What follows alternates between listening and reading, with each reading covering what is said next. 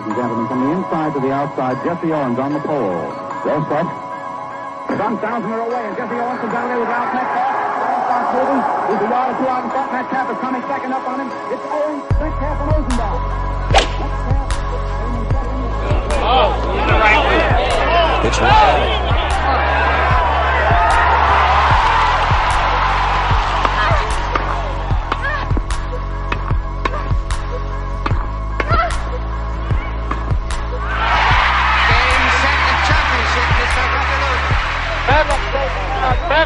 Bedlam busting out here. Great, I don't have a mark on my face, and I upset Sonny Liston, and I just turned 22 years old. Jordan in the lane. greatest. Jordan with 57 points. Lob up top, caught it. That's a heck of a play in the dunk. He did a great job just getting to that ball. Pippen jumped. Game 6-4 in the final set. A man accused of being unable to win the big one. His fourth Grand Slam final. Anyone who knows Agassi would say the least likely of the major four to win. Agassi has captured Goran Ivanisevic at 20. So close.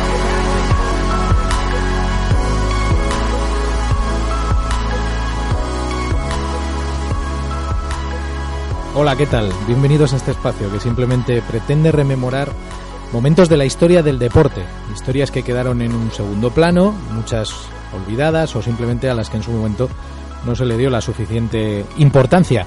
Yo he de decir que he elegido todas porque todas me han marcado a mí, porque es un signo personal de lo que quiero que sea este canal y porque todas ellas me recuerdan a algo que en algún momento me hizo no dormir y por eso quiero que vosotros conozcáis algunas historias. No sé si esta vivió en un segundo plano o no, no sé si esta es la historia parte de un momento alegre que convirtió la realidad de un país en guerra en algo peor, no sé si fue el día más feliz de sus vidas y que pudo cambiar el destino de unas personas que quisieron que nadie sufriera con ellas el drama que de puertas para adentro se vivió en un vestuario. Y no sé si conocéis esta historia, pero yo os la quiero contar a mi manera, como yo la conozco. Esta es la historia de una alineación. Esta es la historia de la Colombia del 94. Este es el partido que no jugó Barrabás.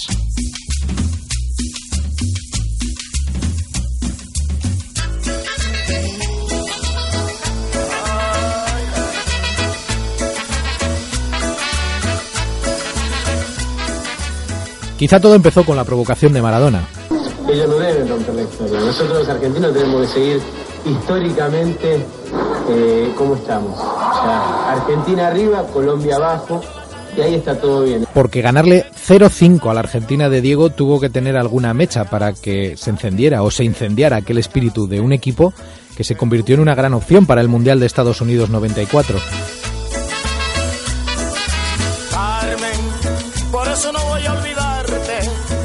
No jugaba Higuita, preso por sus coqueteos con el cártel de Medellín, por sus visitas a Pablo Escobar en la tan conocida actualmente Catedral, la cárcel de la Catedral, y él hacía esas visitas a cara descubierta.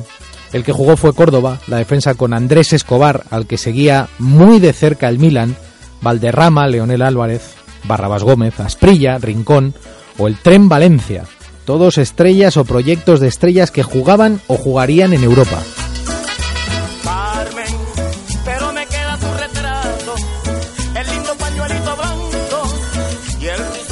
Era el 5 de septiembre de 1993 y en Buenos Aires, Colombia asombró al mundo.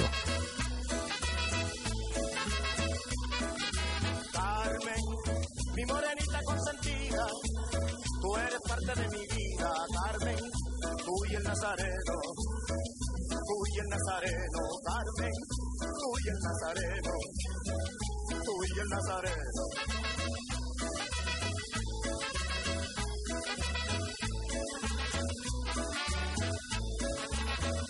Son recuerdos del carnaval barranquillero, en mi kiosquito.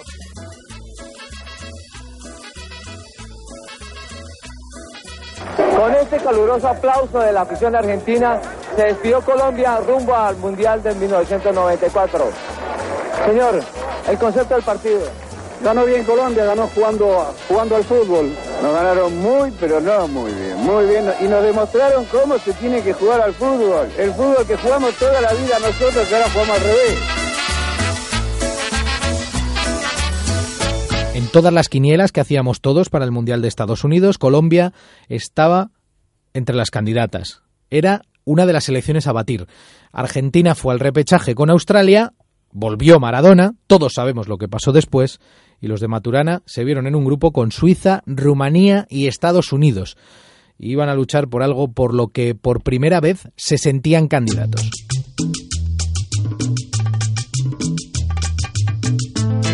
Aún así, el estreno no pudo ser peor.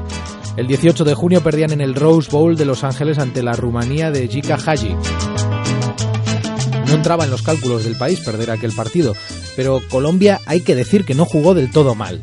Si solo hubiese importado el fútbol, seguramente las conclusiones de ese partido tampoco hubiesen sido del todo malas. Nadie sabe lo que pasó esos cuatro días de espera hasta el segundo partido. Nadie imagina la presión a la que se sometió aquel equipo. Nadie supo durante muchísimo tiempo lo que ese grupo pasó hasta que saltó al campo en Los Ángeles.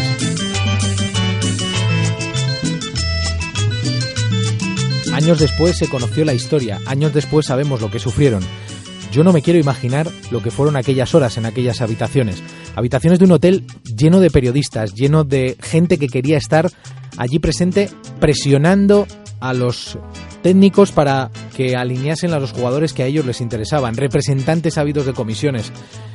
Y vayan ustedes a saber si alguna cosa más. Viene la pelota perdiéndose a la raya lateral. El saque de costado lo va a hacer Lionel. Lionel viene, Andrés se queda. En el medio está el Pío Valderrama. Arriba el Pitufo Anthony de Ávila. En el medio está también el jugador el tiro Prilla. Más adelantado está el jugador por el rincón. La pelota va hacia atrás para Andrés. Andrés con el balón. Juega para el pibe. El Pío Valderrama cambiando por el Nunca nadie olvidará el gol de Andrés Escobar que marcó en su propia puerta. Con el balón. Detiene John Jarques. Atrás viene Paul Caliguri. Está recogiendo John Jarques. Viene el remate de John Jarques. Andrés en el rebote. Gol, gol, gol, gol, gol, gol, gol, gol, gol, gol. Gol.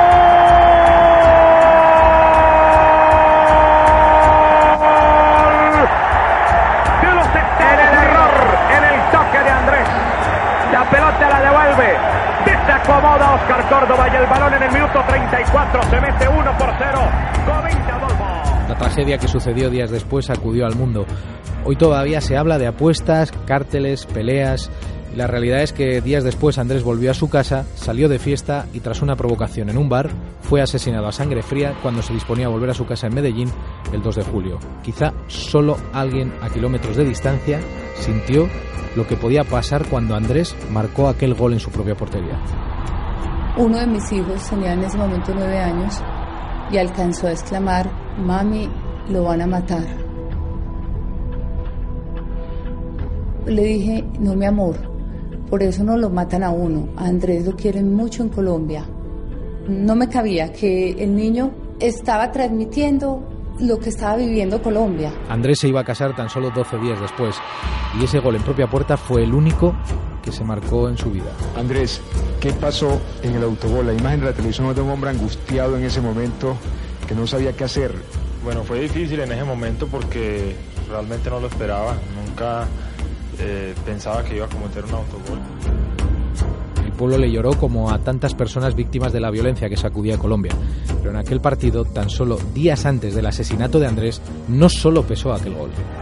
Vuelve a poder del equipo norteamericano el esférica. Ubicando el pase para Tab Ramos. Tab Ramos juega. Tab Ramos, el pase para Stewart. Viene el remate de Stewart.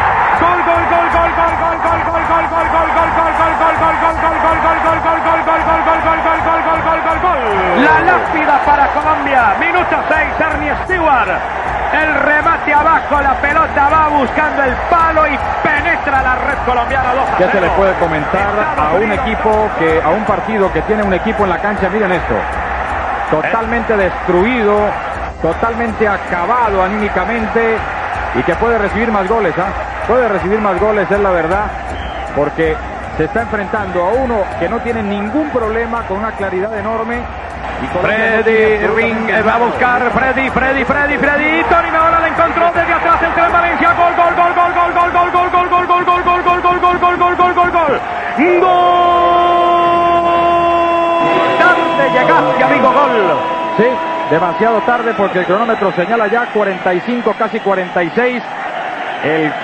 Mundial está cumplido para Colombia en el día de hoy con esta derrota frente al equipo norteamericano. Y os vuelvo a repetir, nadie sabía lo que ese grupo había sufrido esos días. Los periodistas juzgaban por lo que veían, pero no sabían lo que aquellos jugadores, aquellos hombres habían pasado antes de disputar ese partido. En esta entrevista, nada más acabar el partido, el Tren Valencia mintió. Mintió por miedo, mintió porque estaba asustado, o mintió porque ese grupo de jugadores sabía lo que el mundo desconocía. Estamos aquí en directo con el Tren Valencia, acaba de terminar este partido tan dramático. Infortunadamente no son buenas noticias para los colombianos. ¿Qué está pasando con la selección eh, Tren Valencia? La verdad que no sé, ¿no? Porque nosotros estamos preparando bien. Y en los entrenos se nos ve que hacemos las cosas bien. Cuando entramos acá, no, no sé qué nos pasa, pero yo creo de que el problema más de suerte, ¿no? Que, que, que de jugar, porque en Colombia ha jugado muy bien, ¿no? ¿En qué influyó el, el, la cosa? O sea, hay un momento en que uno se desespera, supongo, que pierden el control. ¿Venían mal anímicamente hoy? No, Colombia desde el primer minuto nosotros veníamos muy bien, muy motivado, alegre, en el camerino todo el mundo, pero no sé, ¿no? El mundial de verdad que no era para nosotros porque no, no, en ningún momento esos dos equipos que enfrentamos nunca son mejores que nosotros. En la derrota también vamos a seguir luchando. Acuérdese que somos colombianos, tenemos que seguir luchando, ¿ok? Sí, ese es el fútbol. Bueno, eran las declaraciones del Tren Valencia. Mintió porque en los días antes, horas antes del partido en el Rose Bowl, pasó todo esto. Asprilla y Leonel Álvarez lo cuentan en el documental Los dos Escobar. Cuando llegamos a, a la charla técnica, nos miramos la cara, nadie hablaba. En ese momento estábamos todos muy tensionados, pero porque sabíamos que teníamos que ganar sí o sí, que era la última oportunidad que teníamos para pasar la ronda. Y Maturana, el cabeza de grupo, no llegaba, no bajaba. Y al rato bajó y bajó llorando, que eso es como eh, ver a tu papá llorando, ¿no? Lo único que dijo fue, estamos amenazados nosotros todos. Yo salí para mi habitación, prendí el televisor, venían las amenazas que las ponen en, a del televisor. Barrabás, Gómez, no puede jugar porque si a jugar nos matan a todos.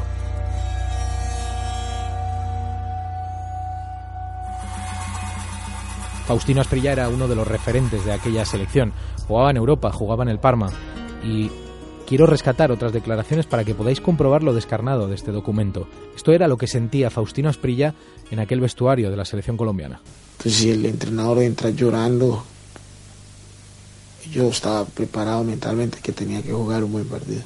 Pero si veo a mi entrenador llorando, lógicamente lo primero que hago es llamar, antes, después de la charla técnica, antes de ir al estadio, llamar a mi casa, telefonar, a decir que si, si están todos bien, que, se, que deben estar prácticamente escondidos porque no sé qué puede pasar.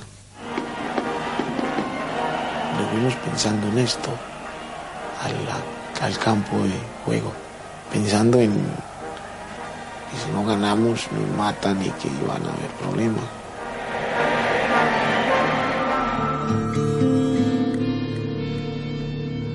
Uno de los hombres del staff técnico del Pacho Maturana, seleccionador de la selección de Colombia, era Hernán Bolillo Gómez. La habitación mía era al lado la de Pacho Maturana y entré yo a la habitación por él y lo, vi mal. Y, Pacho, ¿qué pasa? Aunque estoy recibiendo amenazas de muerte si pongo a Barrabás. No solo para mí, sino para mi familia de Barrabás y la familia de Barrabás. Entonces amenazas de muerte para nosotros. Y entonces yo vi a Pacho muy mal y después bajamos y nos reunimos con Barrabás. Hay que recordar que Bolillo Gómez además era el hermano de Barrabás Gómez. Maturana no llegaba a la reunión, a la charla técnica y como a los 40 minutos me llamaron a mí me dijo que no podía jugar porque había una amenaza contra mí, eh, que si jugaba yo los iban a matar a ellos y a mí. En aquella situación el Pacho Maturana no pudo tener muchas opciones de elección. Él no se quería doblar, pero al final la presión, la amenaza lo consiguió. Ahí está el mensaje, el televisor. Ay, sí, me la puso difícil. No me están amenazando a mí, están amenazando a otro. Yo no puedo jugar con la vida de otro. Yo sentía que tenía que jugar Barrabás como había sido. Tenía que jugar el mismo equipo. Pero me ganaron. Me ganaron esta. Barrabás no juega. Y así Barrabás Gómez puso fin a su carrera futbolística, en mitad de un mundial. Cuando me sacan del partido con Estados Unidos, ahí decido no, no jugar más fútbol. Desilusión porque era como una rabia de regiones y uno más o menos eh, siente quién fue, ¿no? Misma gente acá, ellos querían poner los jugadores de su región, la parte económica querían que sus jugadores mostraran un mundial para venderlos. Como Maturana no pensó igual a ellos, desestabilizaron el equipo.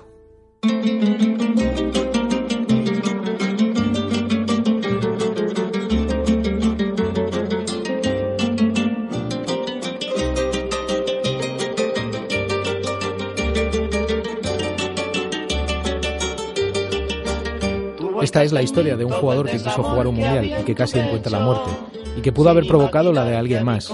Esta es la historia de un entrenador que antepuso la vida al éxito. Esta es la historia de un grupo de personas que sufrieron lo que nadie supo hasta años después, que volvieron escoltados a su casa y fueron repudiados por su propio país. Andrés Escobar representa la tragedia extrema que vivió el fútbol ante luz y taquígrafos. Barrabás Gómez, posiblemente el único jugador que se retiró de su selección y del fútbol durante un mundial, es la historia oculta. Quizá la historia despreciada y desconocida, la historia injusta de un futbolista que convertido en mercancía y casi en cadáver, simplemente quería jugar por su país.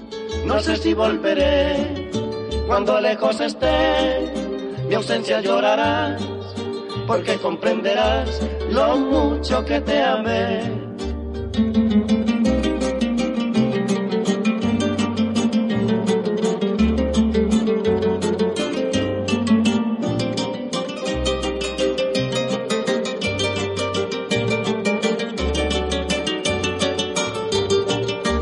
Siempre viviré con mi soledad amargado y triste, sin guardar rencor por tu falsedad y lo que me hiciste.